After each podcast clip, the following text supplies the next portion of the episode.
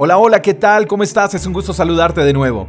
Mateo capítulo 6, verso 25 y 26 dicen, No se preocupen por la vida diaria, si tendrán suficiente alimento y bebida, o suficiente ropa para vestirse.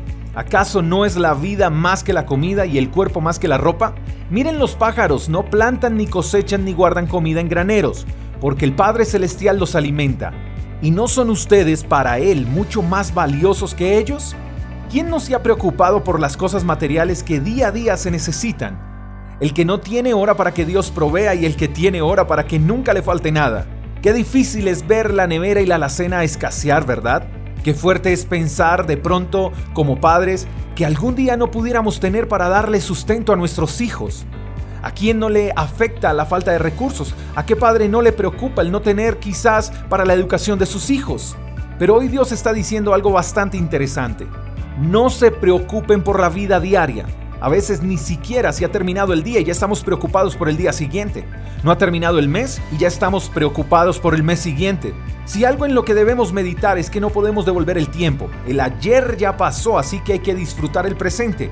Vivamos cada día como si fuera el último, vivamos sin preocupaciones. Ah, pero qué fácil es decirlo, o qué bonito suena. Pero qué difícil es vivir sin preocupaciones.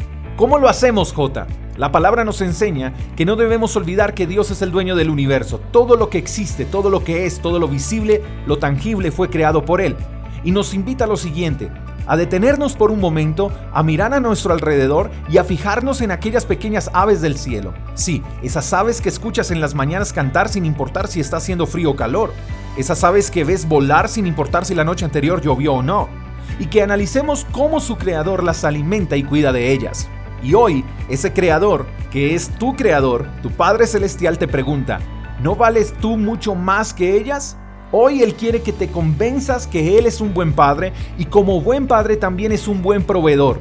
Solo confía en Él y no olvides que para Él eres su más grande tesoro. Descansa en Papá Dios que Él abrirá los cielos a tu favor y te sorprenderá con cosas maravillosas. ¿Sabes por qué?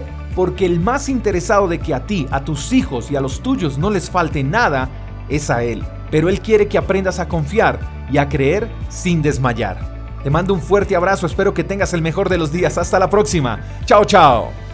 Gracias por escuchar el devocional de Freedom Church con el pastor J. Echeverry. Si quieres saber más acerca de nuestra comunidad, síguenos en Instagram, arroba Freedom Church Call. Hasta la próxima.